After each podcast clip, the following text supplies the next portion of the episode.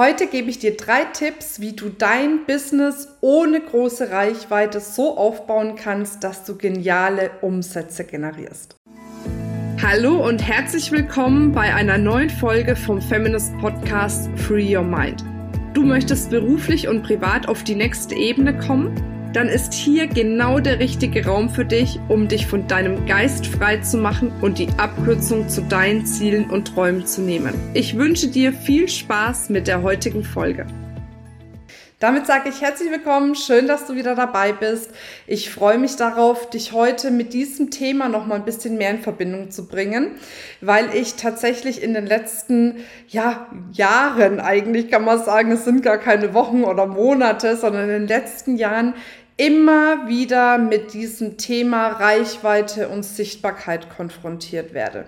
Von Teilnehmerinnen, von ja, Frauen aus der Feminist Community, die mir berichten, was sie alles tun, um eine große Reichweite zu bekommen, was sie alles tun, um eben in diese Sichtbarkeit zu kommen, weil sie diesen festen Glaubenssatz haben, Klammer auf, weil einem das ja draußen auch oft so eingebläut wird, Klammer zu, dass man eben eine große Reichweite braucht, um viel Geld zu verdienen, um große Umsätze in seinem Unternehmen zu fahren.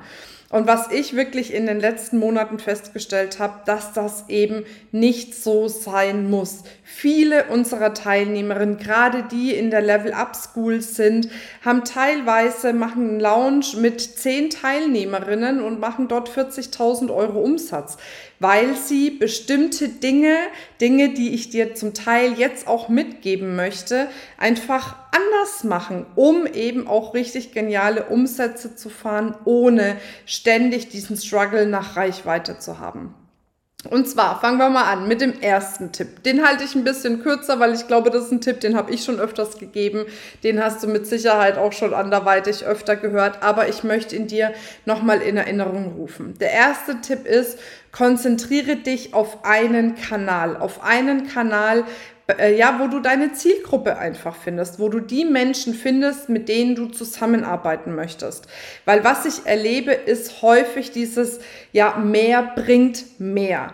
Nur wir leben jetzt einfach in einer Zeit, wo du ständig im Austausch mit deiner Community sein musst. Und dieses Multi-Channeling, das heißt mit diesen vielen Kanälen zu agieren und dann wirklich immer zeitnah zu antworten, das ist das, was viele in einen absoluten Struggle bringt.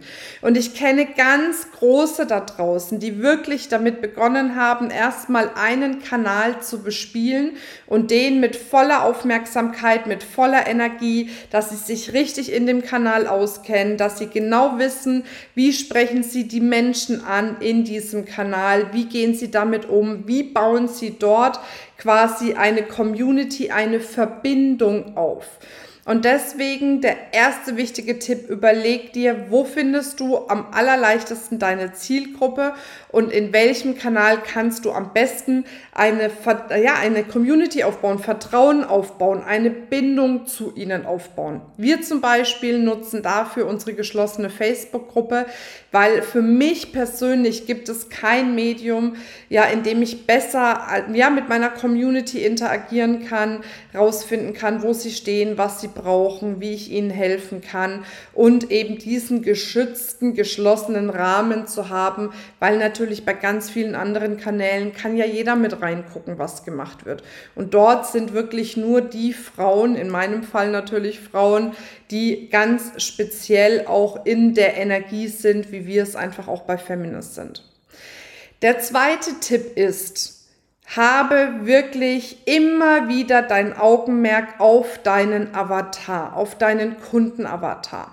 Und ich erlebe häufig dieser Avatar, dieser Zielgruppencheck, der wird einmal gemacht und dann wird er vielleicht einmal im Jahr wieder überholt oder wenn man sich überlegt, jetzt möchte ich doch ein anderes Thema nehmen, dass der nochmal angeschaut wird. Bei uns ist es wirklich so, dass wir einmal im Monat über unseren Avatar gehen, den schärfen, den Avatar besser kennenlernen, weil mit jeder Aktion, die wir machen, lernen wir wieder neue Frauen kennen, mit neuen Herausforderungen, mit neuen Wünschen. Und das wird immer einmal im Monat gegengecheckt in unserem Avatar, um zu prüfen, steht unser Avatar noch da, wo er steht, hat sich da was verändert. Weil was ich festgestellt habe, die erfolgreichsten im Coaching, Trainings, Beratungsbusiness sind diejenigen, die ihren Avatar besser kennen, als sie sich selbst kennen. Das sind die Menschen, die dann schreiben und man denkt, boah, die schreibt nur für mich oder der schreibt nur für mich. Wow, ich fühle mich so abgeholt und angesprochen. Und das erreichst du über diesen Avatar. Und was dabei wichtig ist, ist genau zu wissen, wo steht der oder diejenige jetzt gerade? Was sind die größten Herausforderungen? Was sind die größten Wünsche? Wo möchte diese Person hin?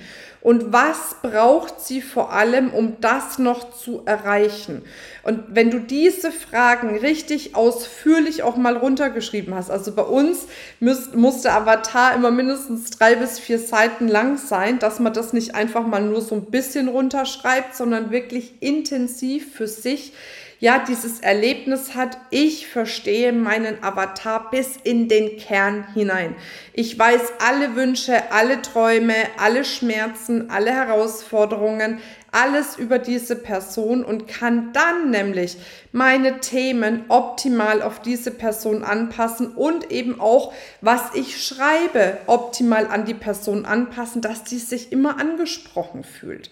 Und überleg mal bei dir, wenn du einen Text liest, wo du sagst, hm, das hat gar nichts mit mir zu tun, dann klickst du ihn weg. Wenn du aber einen Text liest, wo so ein paar Sachen drinnen stehen, wo du denkst, boah, das matcht voll mit mir, dann merkst du, da gehst du in Kontakt, da gehst du in Interaktion und wenn es nur ein Kommentar oder ein Like ist. Und das ist eben genau der entscheidende Unterschied.